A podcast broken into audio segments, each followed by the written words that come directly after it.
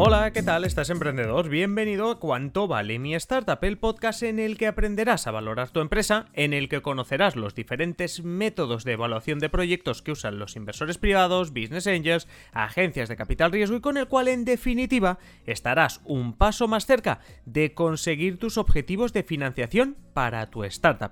Este podcast está creado por Keiretsu Forum España, la mayor red de business angels del mundo, que lleva muchos años conectando emprendedores con grandes proyectos e inversores que buscan oportunidades claras de negocio. Si tu empresa está buscando inversión, visita keiretsuforum.es o el enlace de la descripción del episodio y descubre cómo presentar tu proyecto en uno de los foros de inversión que Keiretsu Forum organiza cada mes en Barcelona, Madrid, otras ciudades de España e incluso de manera online. Dicho esto, comenzamos.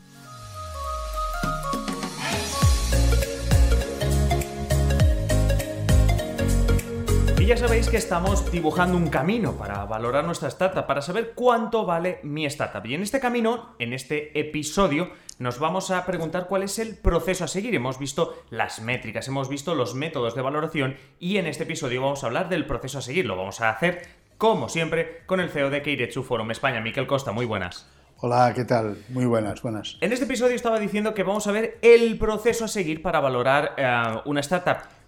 ¿Cómo se empieza este proceso? Bien, buenas, como decíamos. Eh, hemos estado hablando estos eh, episodios anteriores acerca de los distintos métodos de valoración que utilizan los inversores para valorar la empresa, para valorar empresas que facturan poco o nada. Yo creo que los hemos visto todos, eh, o casi todos, los más utilizados por parte de nuestros inversores, no solo nacionales, sino también internacionales. Y por tanto, sí, mm, ahora está bien que planteemos como empresa, como startup, cómo deberíamos hacer para hacer nuestros procesos de valoración. Porque me gustaría, eh, yendo un poco hacia atrás, decir que esto de valorar la empresa tiene un objetivo. Tiene dos objetivos. ¿no? El primer objetivo es ver el marco de referencia, es decir, de aquí a ahí, ¿dónde me muevo? ¿Dónde estoy? Y tengo que decir, pues menos de esto no voy a aceptar una valoración y más de esto eh, no me lo van a pagar. Por lo tanto, esto de valorar no se trata de una regla científica, de dar un valor a una empresa, sino lo que se trata es de conseguir distintos valores por distintos métodos que me vayan a ofrecer un rango de, valores con los que ir a la negociación con el inversor. Bien, eh, ya hemos hablado de la diferencia entre valor y precio. ¿eh? Exacto, sí, que insistimos mucho en ese concepto. Bien, y, que por tanto lo que, lo que al final quedará es el precio y que el precio será precisamente el momento en que se encuentre el valor que yo le doy como empresa con el valor que el inversor le puede estar dando a mi empresa, inversor o comprador. ¿no? Vale, por lo tanto, ¿cómo, cómo se hace para, eh, para desde punto de óptica de empresa, startup, hacer el proceso de valoración. Exacto. ¿Cómo, ¿Cómo, empieza este proceso? Em, lo suyo sería coger al menos tres de estos métodos. Vale, todos los que hemos visto en los episodios anteriores, coger tres. De los que hemos visto o incluso de alguna cuestión más que pensemos que pueda tener sentido. ¿no? Y entonces, bueno, pues cogeremos, cogeremos tres métodos y lo que haremos es valorar la empresa por cada uno de estos métodos. Eh, valorar la empresa con estos métodos y por tanto esto nos dará un rango de precios que nos tiene que servir para ir bien preparados a la negociación. Vale, más o menos esto es lo que hemos comentado también en, episodios anteriores, coger cualquiera de estos métodos, o tres de estos métodos y, usarlos. Eh, siguiente pregunta sería, vale, ¿qué criterios hay que seguir? ¿Cuáles serán los criterios que nosotros, siendo honesto, porque estás diciendo hay que ser honesto también, entonces, Sin duda. siendo honesto, ah, ¿cuáles serán esos criterios que tenemos que usar? Bien, em, los criterios, siendo honestos, y me gusta lo de siendo, honestos. claro, siendo realista, tú lo estás diciendo. Eh, o siendo objetivos, o siendo, objetivos, siendo objetivos. ¿eh? pues si no es así, al final nos estamos engañando nosotros mismos. ¿eh? Esto es evidente. ¿no? Bien, mm, dependerá de cada sector, dependerá de cada momento. Ya lo hemos dicho, esto va de un momento, esto va del tamaño de empresa, esto va del momento en que estemos, del tamaño del equipo. Veremos eh, veremos en nuestro entorno cómo se está moviendo, qué empresas han entrado en rondas de capitalización, qué empresas a lo mejor han sido vendidas y, de qué forma han entrado a valorar o han, o han, cogido valoración. Por lo tanto, en función del momento, en función de aquellos aspectos que estén más relacionados con mi tamaño de empresa, con la situación de mi sector con aquellas consideraciones que le queremos dar, pues en función de esto escogeremos uno u otro método.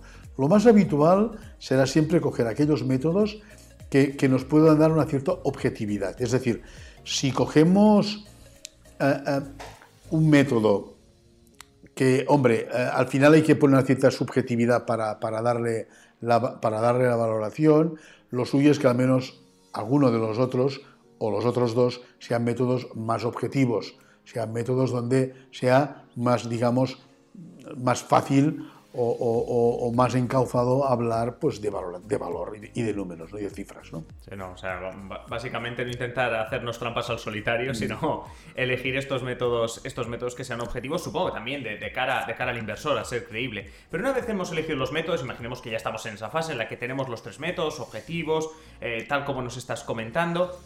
Siguiente paso es decir, ¿qué hacemos? Ya tengo los tres métodos con los que voy a medir eh, cuánto vale mi startup. ¿Qué hacemos? Muy bien. De, una forma objetiva hemos decidido qué métodos utilizaremos. Correcto. Porque pues, el, entorno, el sector, lo que estamos viendo, pues parece que esto debería ir por uno u otro camino. ¿no? Correcto. Bien, pues lo más importante que debemos hacer va a ser descomponer los factores.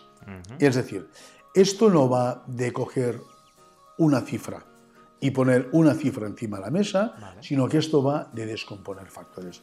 ¿Y a qué me, refiero con lo de descomponer factores?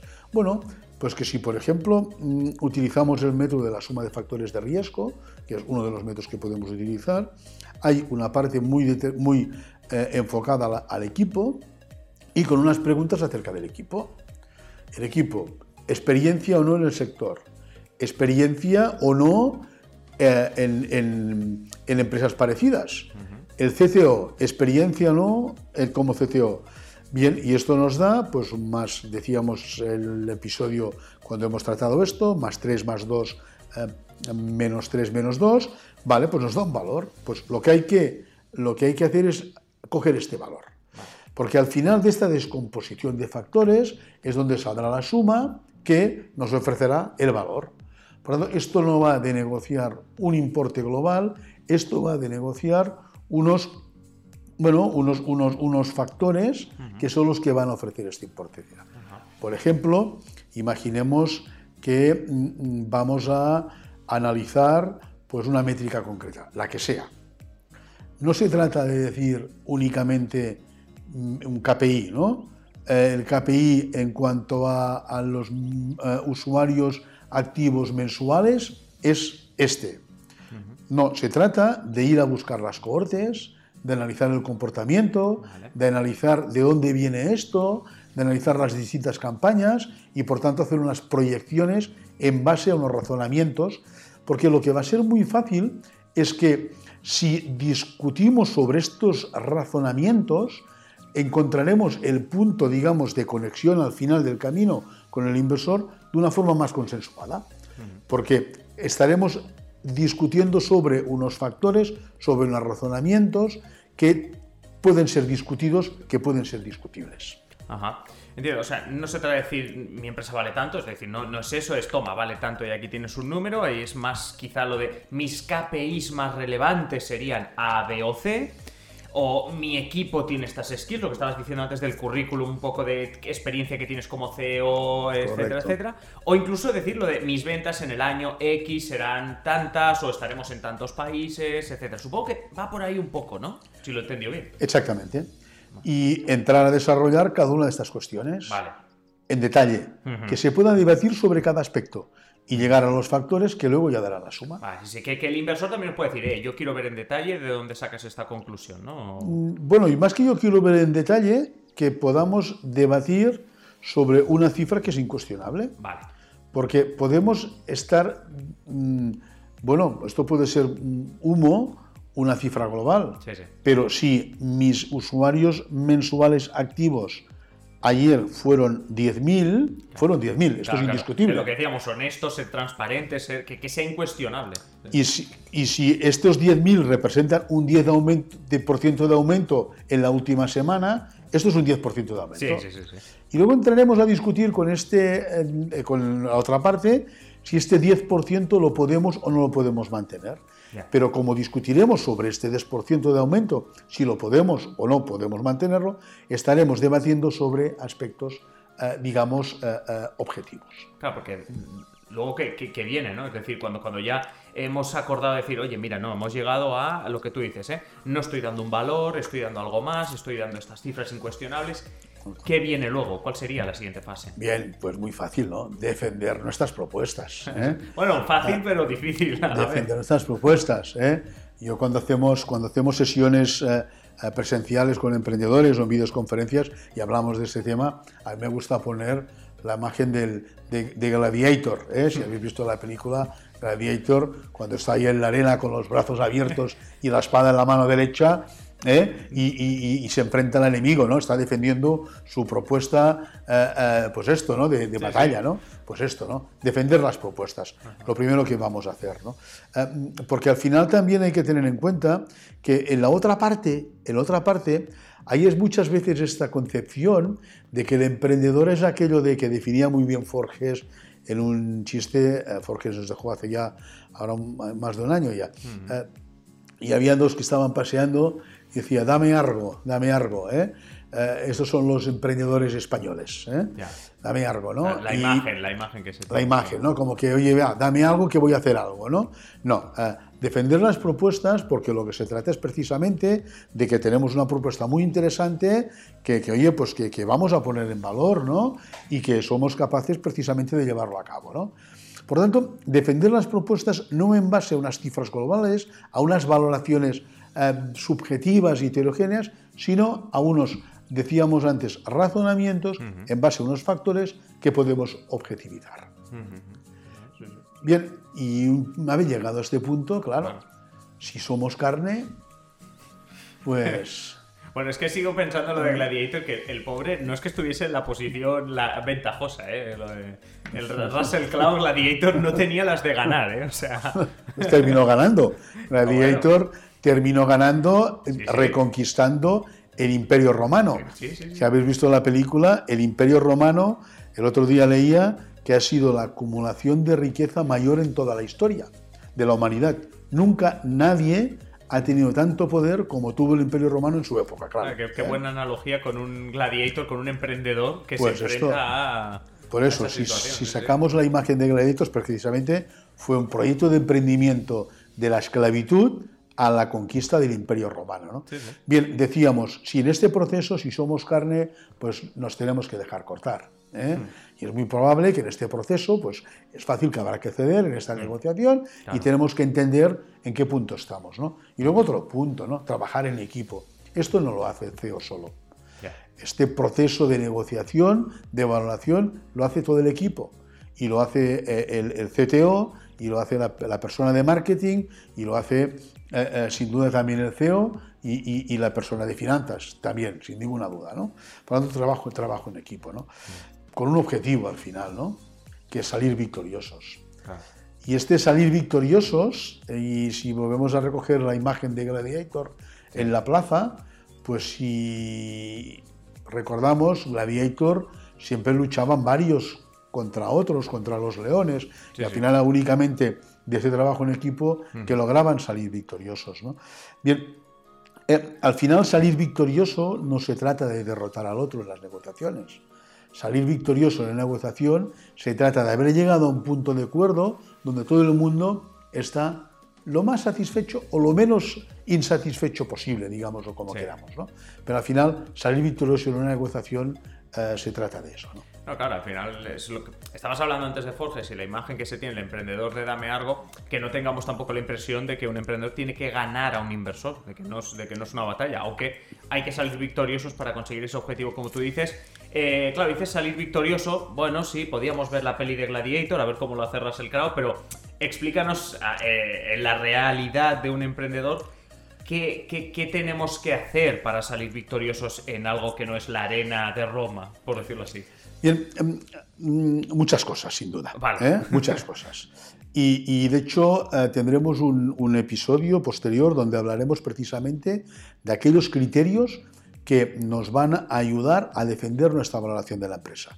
va a ser muy importante que tengamos en cuenta estos criterios para precisamente cuando entremos a esta negociación ser capaces de, pues esto, de tener una negociación, eh, pues, pues eh, eh, donde decíamos antes, podamos defender nuestras propuestas. Bien, en primer lugar, la primera recomendación, y creo que en estos distintos episodios ya lo hemos ido tratando y hablando, va a ser clave conocer a nuestro interlocutor. Conocer a nuestro interlocutor. ¿Quién es nuestro interlocutor? y estamos hablando en este momento de interlocutor que se trata de inversor, que puede ser de un perfil u de otro, De, puede ser de una formata. No todos los inversores son iguales, no, todos los inversores tienen las mismas características.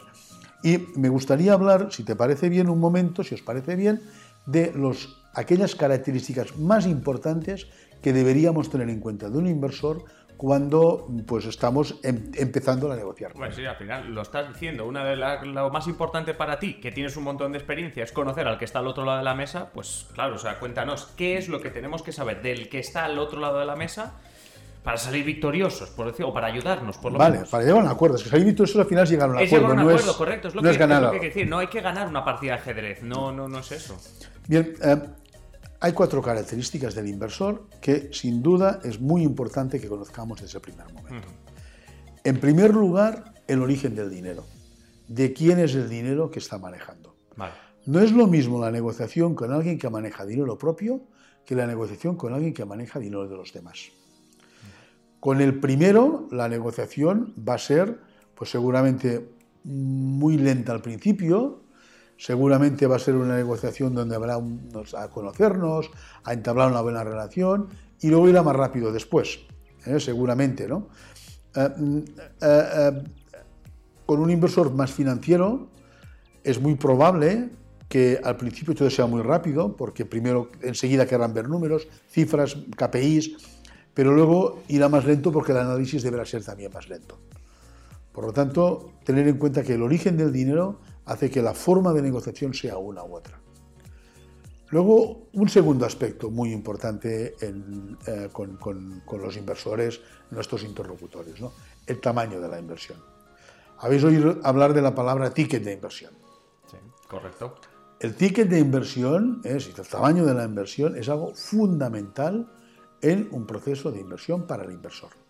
Si uno dice que invierte tickets de hasta 500.000 euros, perdón, hasta 50.000 euros, es que pone tickets de hasta 50.000 euros, no pondrá más. Y si dice que no pone menos de 100, es que no pone menos de 100. Y, entonces, por lo tanto, como emprendedores tenemos que conocer esto para saber cómo manejarnos con ello. Sí, Y no hacer perder tiempo a la otra persona no enfadarle por no conocerle. Correcto. ¿eh? Y llevar a cabo bien las negociaciones. Decíamos, si el dinero es propio o es de terceros, hay que enfocarlo de una forma muy distinta y si el ticket es de más de 100 o de menos de 50 o de, o de mínimo 3 millones, delante tenemos un perfil u otro de, inversor, que esto nada más nos marca muchas cosas, ¿eh? porque el que invierte tickets de 50.000 no puede pretender invertir en mayorías en empresas que estén muy avanzadas. Por lo tanto, el hecho del ticket nos marca también muchas otras cosas de los intereses del inversor. Bien, luego hay un tercer aspecto que yo también pienso que es fundamental, ¿no?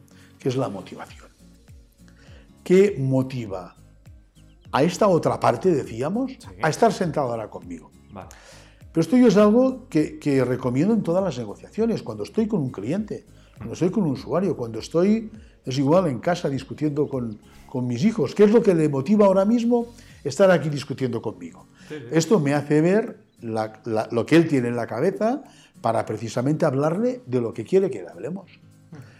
Mm, y esto es un ejemplo muy, muy, muy fácil, y creo que todos lo entendemos, ¿no? pero me gusta, es tan claro que me gusta ponerlo en valor esto. Si la motivación es geográfica y los dos somos de Badalona, hmm. hablemos de Badalona. Pero si uno es de Ávila y el otro de Guadalajara y la motivación no es geográfica, no hace falta que hablemos de la cuestión geográfica, no tiene importancia. Eh, si la motivación es financiera, hablemos de finanzas y no hablemos de Mataró, de Badalona o de Guadalajara. si la motivación es sectorial, hablemos del sector, pongamos en valor nuestra experiencia en el sector, pongamos en valor el recorrido, lo que podemos aportar al sector. Por tanto, conociendo las motivaciones, deberemos ser capaces de hacia dónde tenemos que encarrilar la negociación, porque es donde seguramente además la otra parte, en este caso, querrán carrilarlas también. Sí, sí. Y hay un cuarto aspecto que yo considero que también es muy importante en este proceso del inversor. Decíamos primero origen del dinero, segundo tamaño de la inversión, tercero motivación a, entablar esta negociación y el cuarto el portafolio. ¿Estamos aquí porque esto tiene un sentido en un portafolio de participadas? ¿Lo mío es de Internet para alguien que solo invierte en empresas de Internet? O si solo invierte en empresas de Internet, ¿qué estoy haciendo aquí? ¿Qué está haciendo él aquí? Porque lo mío no es de Internet. Vale, vale. Por lo tanto, hay que manejar bien esto para entender bien cuáles son pues, aquellos aspectos que tendremos que ir a, manejar. ¿no? Sí, sí. No, bueno, son cuatro aspectos es que además parece una tontería, ¿eh? pero, pero si los controlas, conoces muy bien al que está al otro lado de la mesa. Que por cierto, hablando del que está al otro lado de la mesa, eh, ¿Todos los inversores son iguales? Es decir, más allá del sector en el que estén dominando, ¿todos los inversores son iguales? Vale, muy bien. Te hago la pregunta, porque realmente cuando hablamos precisamente de, de conocer al otro lado, hay que conocer si son iguales, ¿no? Y la mayoría de emprendedores eh, ven a los inversores como que todos son iguales. Hmm, lo que decías antes de Forges, pero al revés. Vale. Mira, rápidamente. Hay muchos perfiles de inversor distintos, ¿eh? pero me gusta clasificarlos, digamos, en, cinco o seis categorías clave, que es importante, más que nada también para que veamos esta otra parte que tenemos sentado en la mesa, qué nos puede aportar al proyecto y si nos conviene, lo que nos puede aportar. ¿no? Hay un perfil de inversor que sería un perfil asesor, que apoya, colabora con la empresa, incluso bastante ah, del día a día. ¿no? Eh, por contraposición, un perfil más financiero es aquel inversor pues que, para él las finanzas, las métricas eh, son más relevantes. Y por tanto no estará tan al día a día, sino más, digamos, alejado del día a día de la empresa, haciendo un seguimiento más, bueno, pues a nivel de, los, números. De, los números, a nivel de los números. Eh, en contraposición a estos dos perfiles, hablaríamos de aquel inversor yo diría pasivo entre comillas. Eh, y digo pasivo entre comillas porque no está encima de la empresa en el día a día, pero tampoco está tan alejado como un inversor más financiero que solo quiere ver cómo ha ido esto en el trimestre. ¿no? Y este seguramente se manejará más por el cuadro de mando, ¿eh? al final por unas, por unas claves de la empresa, un seguimiento de métricas, de KPIs determinantes, no solo eh, métricas referente a, al mercado y a los clientes, sino también en otros aspectos de la empresa, y que por tanto hará un seguimiento pues, pasivo, entre comillas, de la, de la sociedad, aportando mucho seguramente desde un punto de vista de consejo. No tanto en el día a día, pero sí a nivel de consejo de administración. Y en medio de estos hablaríamos de un perfil más coinversor, es aquel que invierte con otros o, otros invierten con él y que por tanto juega un papel entre, entre financiero y y, asesor. Eh, un poco los dos eh, eh, entre medio, en función de, de, cómo está organizado, digamos, esta inversión. ¿no? Bien, luego hay un perfil de, inversor que me gusta también mm, comentar al respecto, que sería el, el, inversor también, entre comillas, emprendedor. Es aquel inversor que invierte para poner también, desempeñar él un proyecto de emprendimiento, y que por lo tanto de esta forma está emprendiendo con el propio emprendedor. Y esto hay que tenerlo en cuenta y tener claro que, que, esto es interesante siempre y cuando los dos estemos de acuerdo. Que no sea que en la empresa hay dos emprendedores y uno no lo sabía. ¿eh? Por lo tanto, vale, esto hay que sin duda eh, tener en cuenta este perfil. Vale, y luego ya mm, terminaríamos con un perfil que le diríamos el Developer Angel, es aquel que además de aportar recursos, aporta también tecnología, procesos, las incubadoras aceleradoras. También es un agente relevante en el sector que también hay que tener en cuenta que a veces son mochilas pesadas, que a algunos proyectos les han servido mucho y a otros es una mochila que es muy difícil de poder andar con ella por cláusulas que hay, contratos a veces que frenan mucho la propia empresa y por tanto hay que tener en cuenta con ello. Bien, una vez dicho esto, em, hay que tener en cuenta que no es que uno sea inversor de un tipo o inversor del otro tipo siempre. Yo puedo ser inversor asesor en una empresa porque puedo apoyar, mucho más financiero en otra, quizás estoy emprendiendo en una tercera y coinvirtiendo en otras. Eh, por lo tanto, lo que es importante es ver que no todos son iguales, que hay distintos perfiles y que yo como empresa eh, debería conocer cuáles son aquellos aspectos más importantes eh, de cada uno de ellos, especialmente para conseguir este proceso de, capitalización, de financiación de la empresa. Vale, o sea, esta parte final del episodio está siendo interesante porque nos has recomendado esas cuatro eh, eh, cuestiones que tenemos que tener en cuenta a la hora de prepararnos para ese inversor. Hemos visto qué tipos de inversores puede haber. ¿Qué más nos puedes recomendar sobre este momento en el que estamos preparando la, reunión? Bien, bueno, mm, mm, más que preparando la reunión, yo diría la... Valorando la empresa, valorando la startup, es decir, en ese momento en el que estamos dando valor. Sí, y, en el proceso de, de, la financiación de la empresa. ¿no? Mira, nada, cuatro cosas, ¿eh? y para terminar, y, no, eh, pero sí que me parece que es importante que, que las podamos tener en cuenta. En primer lugar, en financiación es muy importante definir qué financiación necesitamos. Muchas veces la empresa dice, ah, yo de 100 a 200. Bueno, más a todo el mundo, cuanto más le dan, más hará. Pero no se trata de esto, se trata de tener un plan. Tener un plan y abogar, abogar por, la, por la ejecución de este plan.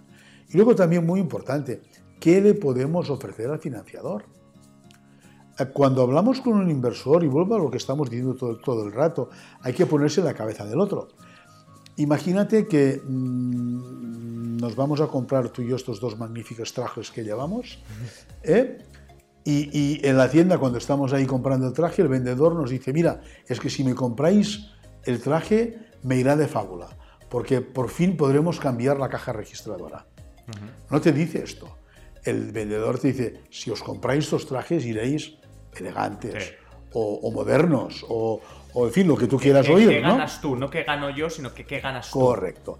En financiación tenemos un, vicio habitualmente en el que no le contamos al, a la otra parte lo que va a obtener, sino le contamos lo bien que nos irá a nosotros. Y esto, por tanto, es la primera recomendación que me gusta hacer siempre a nuestros emprendedores para que, para que cambien el chip un poco con esto. ¿no? Después, otro aspecto muy importante. ¿no? En financiación hay que buscar todas las alternativas. Esto no va solo de capital, esto va de financiación de corto plazo, largo plazo, subvenciones, ayudas. ver todas, ver cómo se complementan. Muy importante, un plan B en todo y no dejar que ninguna se caiga. Nosotros cuando vienen eh, los emprendedores y quieren participar en un foro de inversión, de que hecho Forum, siempre les decimos, pero busca más inversores, no te quedes solo con nuestros inversores, hay, tienes que moverte, esto no es llegar y besar el santo, esto no es picar la piedra y que salga agua, ¿eh? Hmm. esto, esto hay que trabajarlo mucho. ¿no? Y esto es un aspecto que los emprendedores muchas veces no entienden, como el hecho de financiar la empresa es un departamento igual que ha sido producción, igual que ha sido eh, venta. O sea, Aquella frase que oímos muchas veces, ahora que tengo producto o servicio y clientes, ahora no me financian. No, no, ahora que tienes producto y servicio, ahora trabaja igual para financiarte. Bien, y, luego una cuestión que, también eh, me gusta mucho pues, cuando estamos con nuestros emprendedores comentarlo siempre, es el hecho de que hay una mala costumbre en financiación de, siempre querer defender a las limitaciones que tiene el proyecto. Es decir, si algo está mal en una propuesta, en un proyecto, es evidente. Oye, sí, mm, México no es tan fácil abrirlo como estás proponiendo. Y estamos defendiendo que México y México y México. Cuando todos sabemos, y es evidente que esta parte del plan de negocio, pues tiene sus limitaciones. Pues lo que tenemos que hacer, en vez de intentar defender las limitaciones que tiene el proyecto, es hacer gala de las virtudes. Pongamos en valor lo que realmente tiene de positivo el proyecto. Y en vez de decir, de querer defender México, México, que no, pues digamos, digamos que en Francia estamos creciendo más de lo que habíamos previsto. y por tanto hagamos gala de las virtudes. Bien, y, bueno, ya por terminar, y esto me parece que aquellos que tenéis experiencia en estos procesos de financiación, esto de levantar dinero, de levantar rondas de financiación, lleva su tiempo, lleva su tiempo y su dedicación. Y mientras tanto hay que tener paciencia, hay que tener paciencia y no descuidar el negocio y es muy, muy importante que tengamos claro que esto, que esto es así. ¿eh? Pues estamos en este viaje de cuánto vale mi startup, llegando un poco al final y nos gustaría, pues en este, en el siguiente episodio, que nos ayudes, yo creo que un poco a rematar la faena para valorar la startup con esos criterios que nos comentabas antes. Así que, eh, Miquel Costa, muchas gracias y quedamos pendientes sobre todo de que escuchemos el siguiente episodio con los criterios para valorar esta startup. Muchas gracias, Miquel Costa. Gracias a vosotros, será un placer participar de nuevo.